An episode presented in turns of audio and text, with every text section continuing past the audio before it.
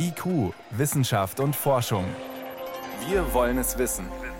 Ein Podcast von Bayern 2.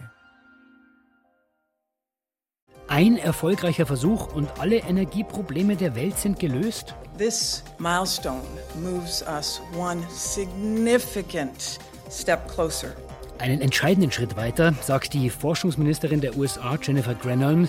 Wie viel bringt der angebliche Durchbruch bei der Kernfusion für uns alle? Das ist gleich Thema bei uns. Außerdem, China lockert die Corona-Regeln. Droht uns jetzt die Superwelle? Und wie viel ist eine Pflanze oder ein Tier wert? Warum man das berechnen sollte? Und noch einige andere Themen. Jetzt, los geht's. Wissenschaft auf Bayern 2 entdecken. Heute mit Stefan Geier.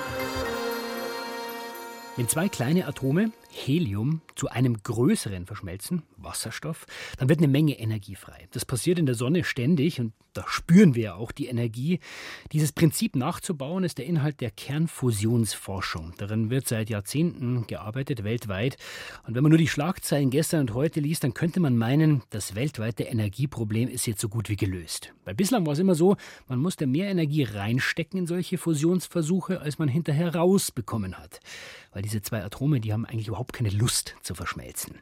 Ein Forscherteam in den USA berichtet jetzt erstmals, dass mehr rauskommt, als rein muss. Erstmals. Was heißt das genau für uns, für die Forschung? Frage an meinen Kollegen Frank Grote-Lüschen, selber Physiker. Frank, ein angeblich entscheidender Schritt in der Kernfusion und zack, unser Energieproblem ist wirklich gelöst? Ja, schön wär's, aber nein, das ist nur ein Grundlagenexperiment und das dürfte also mindestens noch so 15 Jahre dauern, bis man zu einem Kraftwerk kommt. Viele sagen sogar wahrscheinlich 30 Jahre.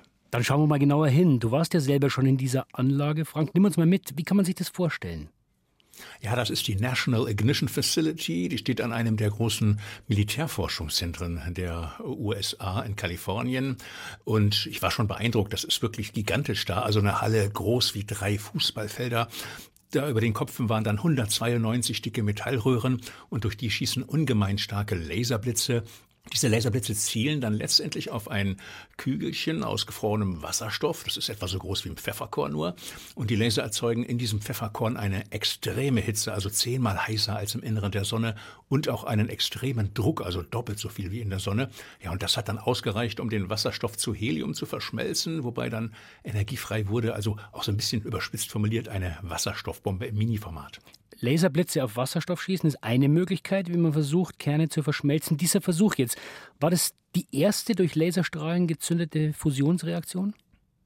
Ja, also vor anderthalb Jahren, nach vielen Jahren der Vorbereitung, ist es in Kalifornien schon mal geglückt, zumindest halbwegs viele Fusionsreaktionen in so einem Wasserstoffkügelchen hervorzurufen. Aber damals war das noch ein Minusgeschäft. Es kam nur etwa 70 Prozent an Fusionsenergie heraus, was man vorher an Laserenergie reingesteckt hatte. Also wohlgemerkt die Energie, die in den Laserblitzen gesteckt hat. Doch jetzt, am Montag vor einer Woche war es genau, ist es in Kalifornien dann tatsächlich erstmals gelungen, mehr Energie rauszubekommen, als per Laser reingesteckt wurde. Und zwar 150 Prozent, also in Zahlen zwei Megajoule rein, drei Megajoule raus. Das ist ungefähr so viel Energie, wie man zu sich nimmt, wenn man eine Tafel Schokolade auffuttert. Gut, aber immerhin mehr Energie kommt raus, als wir reinstecken. Das klingt schon ein bisschen nach Durchbruch und vielleicht doch nach einem ersten Laserfusionskraftwerk irgendwann? Ja, das leider nicht, denn die Sache hat einen Haken. Denn um diese Laserstrahlen, mit denen das Wasserstoffkügelchen gezündet wurde, überhaupt erstmal zu erzeugen, da hat es rund 100 Mal so viel Energie gebraucht aus der Steckdose sozusagen, als dann am Ende herauskam. Also unterm Strich ist man noch weit entfernt, Energie zu erzeugen. Aber das ist auch gar nicht das Ziel dieser Anlage. Das dient tatsächlich der Grundlagenforschung. Und wichtig ist dieses Resultat vom Montag letzter Woche schon, denn es zeigt zumindest, dass sich mit der Laserfusion im Prinzip Energie erzeugen lässt. Aber wie gesagt, der Weg zu einem Kraftwerk ist noch weit. Da gibt es noch massenweise Probleme zu lösen. Jetzt hat es auch aus dem Forscherteam geheißen, Fusionskraftwerke vielleicht nicht mehr sechs oder sieben Jahrzehnte weit weg, sondern nur noch ein paar Jahrzehnte. Was sind denn das für Probleme? Welche Hürden stehen da noch im Weg? Also zum Beispiel die Effizienz muss einfach noch deutlich steigen. Das heißt, die Fachleute müssen noch deutlich mehr Fusionsenergie aus so einer Brennstoffkapsel herausholen. Also nur diese 150 Prozent, das reicht noch nicht. Das muss also ein Vielfaches mehr sein, sonst lohnt sich das ganz einfach nicht. Naja, auch diese Laser, die man da braucht, diese großen Laser, die müssen noch deutlich billiger werden und auch effizienter werden. Die dürfen nicht so viel Strom fressen wie bislang. Und drittens, also diese Anlage in Kalifornien, diese Forschungsanlage, die kann nur eine einzige Kapsel am Tag zünden. Und für ein Kraftwerk ist das viel zu wenig. Da müssten es so etwa zehn pro Sekunde sein. Also da ist wirklich noch eine Menge Forschung und Entwicklung zu erledigen. Trotzdem, Frank, dieses Ergebnis sorgt für einigen Wirbel. Was glaubst du, woran liegt das? Ja, wie gesagt, das ist das erste Mal überhaupt, dass es eine Fusionsanlage geschafft hat, mehr Energie zu erzeugen, als man reingesteckt hat. Und das hat eine gewisse Symbolwirkung. Also vielleicht bisschen vergleichbar mit dem ersten Flugzeug, das damals die Schallmauer durchstoßen hat. Mhm. Und auch wenn der Weg zu einem Kraftwerk noch lang ist, also man sollte den psychologischen Effekt nicht unterschätzen. Heißt konkret, jetzt haben alle Forscherteams weltweit Rückenwind? Konkrete dürfte das bedeuten, dass die USA, die bis vor einiger Zeit diese Art von Forschungsprogrammen eigentlich noch runterfahren wollte, nun die Sache sicherlich weiter betreibt und auch neue Gelder in die Laserfusion schießt.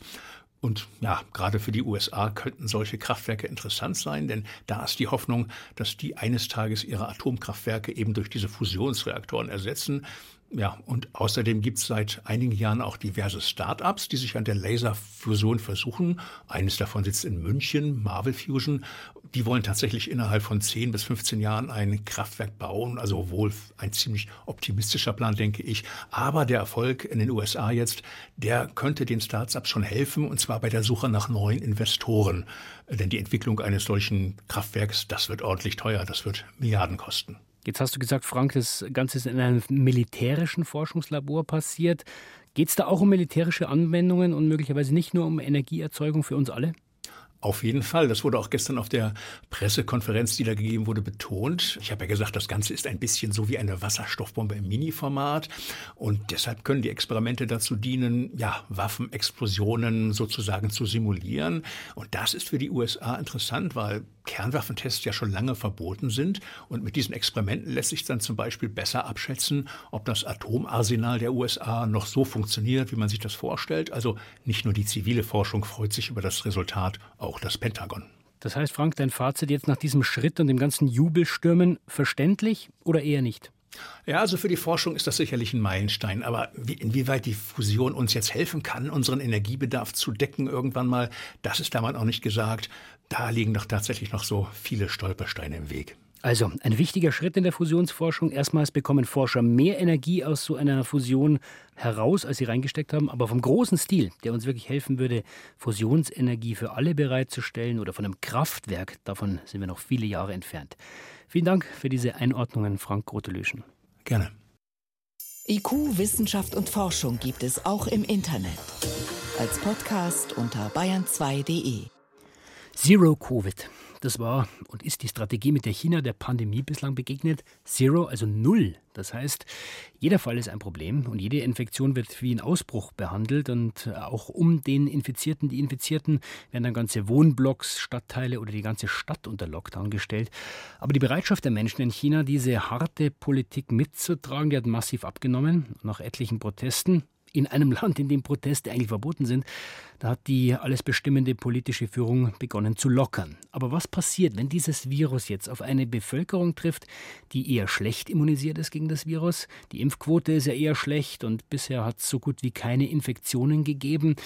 Natürlich dann auch keine Immunität. Jetzt warnen Experten bereits vor katastrophalen Folgen. Wie gefährlich ist das für die Chinesen? Wie gefährlich für uns? Das konnte ich vor der Sendung mit Rolf Abweiler besprechen. Er ist Bioinformatiker am Europäischen Bioinformatikinstitut in Cambridge in England. Und zuerst wollte ich mal wissen, droht uns wirklich in China eine besonders starke Infektionswelle? Ja, man hat ja schon mal eine ähnliche Situation in Hongkong vor etwa einem halben Jahr gehabt. Und die Situation ist wahrscheinlich ähnlich und man kann dann schon davon ausgehen, dass dort jetzt sich eine kräftige Infektionswelle aufbaut. Jetzt äh, kriegt man ja nicht immer so wahnsinnig viele Informationen über Infektionszahlen. Wie würden Sie denn aus Ihrer Kenntnis heraus die Corona-Lage in China beschreiben? Die Zahlen gehen auf jeden Fall drastisch nach oben. Also von Kollegen, die dort arbeiten, weiß ich, dass in den großen Städten jeder einige kennt, die krank sind. Und die Zahlen, die man jetzt geliefert bekommt, sind leider nicht mehr so verlässlich, wie sie früher waren, weil die Tests einfach kräftig nach unten gefahren worden sind und dadurch die Meldungen nach unten gehen, aber nicht der Realität entsprechen. Aber wenn man jetzt dieses Ergebnis dieser Null-Covid-Strategie auf der einen Seite hat und jetzt sagt, okay, wir lockern, wir machen auf oder wir lockern etwas und dann setzt man die Menschen dem Virus viel mehr aus, wie gefährlich ist diese Kombination? Das ist schon sehr gefährlich. Wie Sie ja gesagt haben, gerade bei den über 60-Jährigen, da ist die Impfquote halt einfach zu niedrig. Es ist so, dass die chinesischen Impfstoffe eigentlich gar nicht so schlecht sind, aber bei nur einer Zweifachimpfung fallen die kräftig ab gegenüber den Impfstoffen, die wir hier verwendet haben. Und bei einer Dreifachimpfung sind die in China verwendeten Impfstoffe nahezu gleich gut wie eine Dreifachimpfung, wie wir sie hier kennen. Aber das ist halt nicht passiert. Und wenn man denkt, ein Land mit 1,4 Milliarden Menschen, 20 Prozent sind über 60, davon sind ja, ein Drittel nicht ausreichend geimpft. Das heißt, das sind 100 Millionen, die einfach keinen anständigen Schutz haben. Und das kann dann schon bitter enden. Und was hieße das für die Todeszahlen? Man kann schon davon ausgehen, dass in der Gruppe der über 60-Jährigen, und darauf habe ich mich ja bezogen mit den 100 Millionen, dass dort eine Mortalitätsrate von 1% der Infizierten eine realistische Größenordnung ist. Und das heißt halt etwa eine Million allein aus dieser Altersgruppe. Das heißt, sehen wir dann so eine Art Wettlauf. Also auf der einen Seite, man lockert, man lockert aber auch, dann lassen sich die Leute vielleicht eher impfen. China öffnet sich ja auch für die mRNA-Impfstoffe aus Europa. Wer gewinnt dann diesen Wettlauf? Das Virus oder vielleicht doch die Immunisierung aufgrund der gestiegenen Impfungen? Ja, das kommt natürlich darauf an. Wenn man jetzt einfach sagt, wir lockern einfach weiter und machen sonst nichts mehr, dann wird das Virus gewinnen.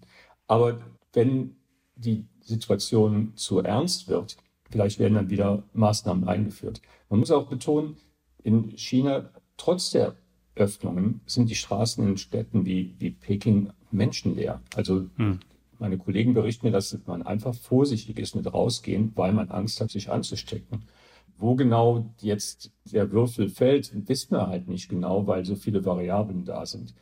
Wenn man es einfach so weitergehen lassen würde, dann wäre die Welle dramatisch. Aber ich kann mir nicht vorstellen, dass man da nicht wieder langsamer vorangeht mit, mit Öffnungen, wieder Öffnungen zurücknimmt. Gerade hinsichtlich des Neujahrsfests, was Ende Januar kommt. Wenn Hunderte von Millionen Menschen durch das ganze Land reisen und es keine Beschränkungen gibt, dann ist das natürlich eine Reiseroute für das Virus auch.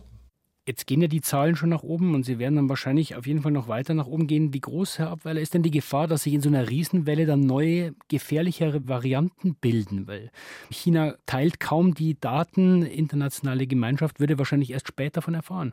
Ja, das ist natürlich eine große Gefahr. Man geht ja davon aus, dass was dort jetzt zirkuliert, alles Omikron-Varianten sind die fächern sich dann halt mit und mit auf. Das sieht man ja auch hier in Europa, wo die Zahlen hier sind halt im Moment noch einiges höher, wenn man die Inzidenzen betrachtet. Aber das wird sich bald ändern, dass die Inzidenzen hier wesentlich niedriger sind im Verhältnis zu China.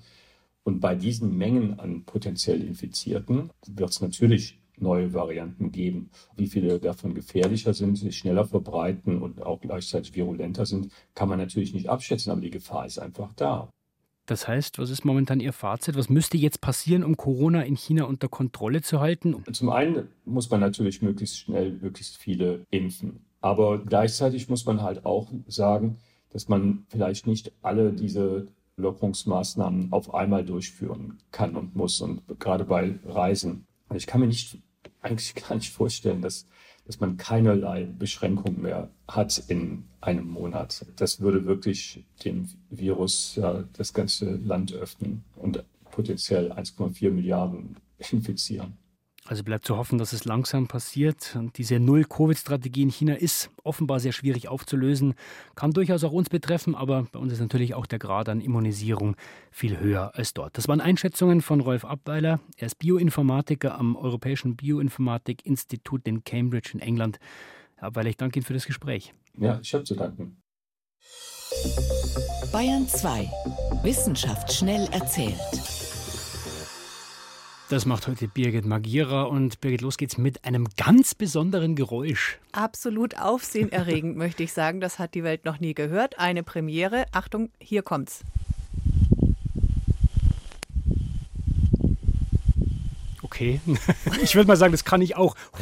Ja, also okay, man muss vielleicht dazu sagen, das Geräusch kommt vom Mars. Okay. Und zwar Jetzt ja, bin ich gespannt, ob, ja, es ist eine spezielle Art von Windphänomen zu hören, ein sogenannter Dust Devil, ein Staubteufel. Also eine Art Mini-Wirbelsturm. Ja, genau, kennt man von der Erde auch. Wenige Meter im Durchmesser, auch nicht sehr hoch, entsteht hier bei uns vor allem durch schnell aufsteigende warme Luft, also meistens im Sommer. Aber Stürme auf dem Mars, das hat man schon öfter mal beobachtet. Ja, da gibt es auch schon viele Fotos, aber das Besondere ist jetzt wirklich, man hört so einen Sturm zum ersten Mal. Der Mars-Rover Perseverance äh, Spitzname Percy, ist gerade dort unterwegs seit, korrigier mich, ich glaube fast zwei Jahren. Mhm. Und der hat ja auch ein Mikrofon eingebaut. Und dieses Mikro ist immer an? Eben nicht. Das ist sehr selten eingeschaltet, nur alle paar Tage und jeweils nur für ein paar Minuten. Und genau deshalb freuen sich die Leute von der NASA auch so sehr, äh, weil das ein Riesenglück ist, dass man zufällig diese Windhose akustisch eingefangen hat. War übrigens 25 Meter im Durchmesser, über 100 Meter hoch und mit einer Geschwindigkeit von ungefähr 5 Metern pro Sekunde hat sich das Ding bewegt. Also jetzt, wo wir das alles wissen, so weit weg vom Mars, dann hören wir uns nochmal an. Bitte. Toll. Toll. Nun zu Corona. Gerade gehört, in China scheint es gerade erst richtig schlimm zu werden. Und für die Wissenschaft gibt es ja auch noch viel zu klären. Zum Beispiel die tatsächlichen Todeszahlen. Eine WHO-Studie jetzt in Nature veröffentlicht, die zeigt, die weltweite Übersterblichkeit in den ersten beiden Jahren, 2020, 2021, die liegt weit über den bisher gemeldeten Todesfällen. Und weit über heißt? Naja, also es betrifft vor allem Länder mit mittleren Einkommen und zum Beispiel in Peru ist die tatsächliche äh, Zahl der Toten doppelt so hoch. Mexiko, Bolivien, Ecuador immerhin anderthalbmal so hoch hm. wie ursprünglich gemeldet. Die wirklich armen Länder betrifft es weniger, da mussten die Zahlen nicht korrigiert werden, weil da wohnen viele Junge und Junge sind ja doch resistenter und sterben Gott sei Dank nicht so schnell. Weltweit fast 15 Millionen Corona-Tote, so der letzte Stand. Und da sind auch die Todesfälle mit eingerechnet von vermutlich Infizierten, die nicht getestet wurden und solche, die anderweitig krank oder verletzt waren und einfach durch das überlastete Gesundheitssystem nicht behandelt werden konnten. Es ist die höchste Übersterblichkeit laut WHO seit 70 Jahren. Und kann man das auch runterrechnen auf Deutschland? Da konnte man die Zahl Gott sei Dank nach unten korrigieren. Nicht wie ursprünglich geschätzt 200.000 Übersterblichkeit, sondern nur in Anführungsstrichen mhm. nur 122.000. Und das stimmt auch in etwa überein mit den Berechnungen des RKI. Und jetzt noch was, ja, überwiegend Schönes, Hoffnungsvolles zu Corona. Mm, die meisten Menschen, die sich während Corona sehr, sehr einsam gefühlt haben, also diese Einsamkeitsquote, mhm. die ist richtig hochgegangen, die ist aber auch jetzt wieder sehr stark zurückgegangen aufs ursprüngliche Niveau vor Corona. Das heißt, die allermeisten Menschen haben ihre Sozialbeziehungen wieder, treffen Freunde, gehen raus. Geht das für alle Gruppen? Leider nicht für die sehr Alten. Da hat sich die Einsamkeitsquote wirklich verdoppelt und ist auch so hoch geblieben. Und ja, das ist schon problematisch. Aber da kann man ja was dagegen tun eigentlich. Naja, jeder, der einen wahrscheinlich einsamen Nachbarn im Treppenhaus trifft, kann ihn ja mal ansprechen. Macht jetzt in der Adventszeit und Weihnachten vielleicht besonders viel Spaß. Ja. Und vielen Dank, Birgit Magira, für die Meldungen.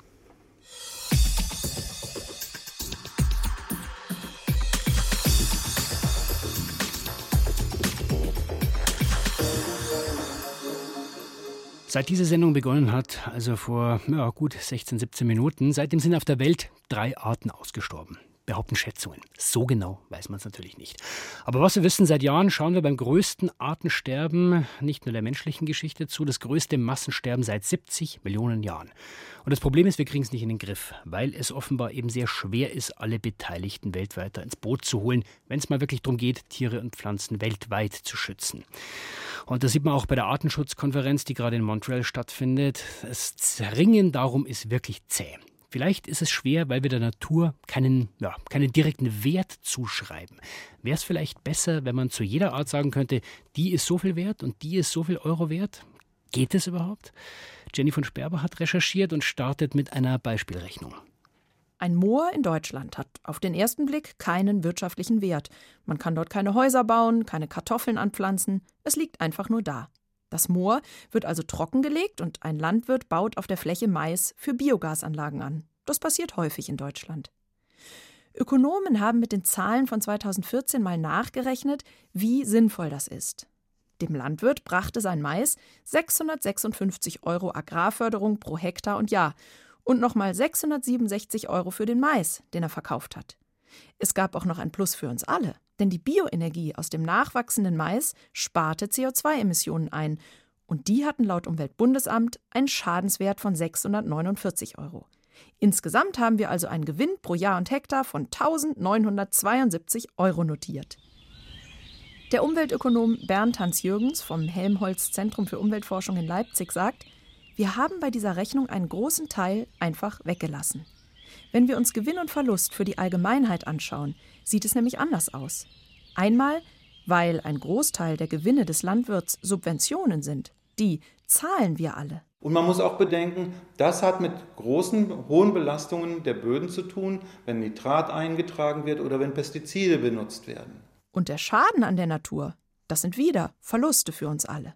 Und das Moor, ist es wirklich nichts wert, wie unsere gewohnten Bilanzen zeigen? Wenn wir einen Moorstandort haben, so müssen wir feststellen, dass Moore, kohlenstoffreiche Böden, die unter Wasser stehen, in ganz hohem Maße Treibhausgase speichern. Und hinzu kommt ein Riesenvorteil für die biologische Vielfalt, denn diese Standorte sind oft sehr biodiversitätsreich. Wir haben diese Größen mal grob kalkuliert und wir haben errechnet, dass die Vorteile der Erhaltung der Moorstandorte, die Umwandlung der Moorstandorte in Acker um das vier- bis fünffache überwiegen. Für den Mais bleiben nämlich nur noch 1011 Euro Gewinn pro Hektar und Jahr. Fürs Moor wären es über 4000. Bezieht man also Gewinn und Verlust für uns alle und auf Dauer mit ein, ist der Mais weniger wert als gedacht und das unberührte Moor deutlich mehr. Die Krux ist also, dass wir die Werte der Natur nicht einberechnen, wenn Entscheidungen getroffen werden. Und das ist ein grundlegender Fehler, der behoben werden müsste. Die Frage ist nur, wie kann man die Werte der Natur korrekt berechnen? Zuerst müsste man die einzelnen Vorteile beziffern, die die intakte Natur uns kostenfrei zur Verfügung stellt. Ökosystemleistungen nennen das die Experten, die Landschaftsplanerin Aude Zengraf-Hamed von der TU München. Ökosystemleistungen sind eben das, was die Natur für uns tut. Zum Beispiel die Fähigkeit des Waldes, CO2 aus der Atmosphäre zu binden oder die Fähigkeit des Bodens, Wasser zu speichern, was Überschwemmungen verhindert. Oder der Klassiker, Bestäubung. Forscher haben vor ein paar Jahren die wirtschaftlichen Verluste zusammengerechnet, die wir ohne die Bestäubung hätten. Auf 577 Milliarden Dollar sind sie gekommen, die die globale Bestäubung demnach wert war. Das ist mehr als der gesamte deutsche Bundeshaushalt im Corona-Jahr 2021. Solche Zahlen sollen in erster Linie den hohen Wert der Natur deutlich machen. Der Gedanke dabei, die klare Bezifferung könnte den einen oder anderen Entscheidungsträger dazu bringen, Entscheidungen für den Erhalt der Natur zu treffen, anstatt gegen sie.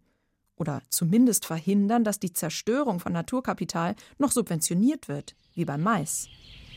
Allerdings Manche Naturschützer und Ökologen kritisieren die Idee, den Nutzen der Natur monetär zu bewerten. Auch der Ökologe Karl Matthias Wanzen von der Universität Tours hat seine Zweifel. Wenn eine Biene heute besonders wertvoll ist, weil sie eine Bestäuberdienstleistung in einer Apfelbaumplantage darstellt, dann ist das eine tolle Sache. Wenn ich aber an einer anderen Stelle Weizen anbaue, dann brauche ich keine Bienen, weil der Weizen ja vom Wind bestäubt wird. Und damit ist der Wert dieser Biene dann praktisch nicht mehr vorhanden. Der unmittelbare Nutzen für uns Menschen ist nämlich nicht der einzige Wert der Natur, betonen viele Ökologen. Auf lange Sicht entscheidender sei doch das große ganze Zusammenspiel, nämlich dass sich die Natur durch ihre Vielfalt selbst erhalten kann. Oder ökonomisch gesagt, Wartungs- und Entwicklungskosten gleich Null. Und diese Selbsterhaltung funktioniert eben nur, solange eine große Vielfalt erhalten bleibt. Das Leben ist ständig in Veränderung. Und wenn wir nicht diese Veränderungsmöglichkeiten diese Evolutionskapazitäten aufrechterhalten, dann bricht uns dieses Natursystem früher oder später zusammen, weil es einfach genetisch verarmt. Und dann, wenn sich Ökosysteme nicht mehr selbst erhalten und die Ökosystemleistungen für uns nicht mehr umsonst von der Natur übernommen werden, dann wird es teuer. Richtig teuer. Es gibt also Werte der Natur, die sich vermutlich nie in volkswirtschaftlichen Bilanzen ausdrücken lassen. Bei einzelnen Entscheidungen aber können Geldwerte uns helfen, vernünftig zu handeln. Wie viel ist eine Art wert? Lohnt sich also offenbar, das auszurechnen. Soweit war es das vom IQ-Team für heute. Am Mikrofon war Stefan Geier.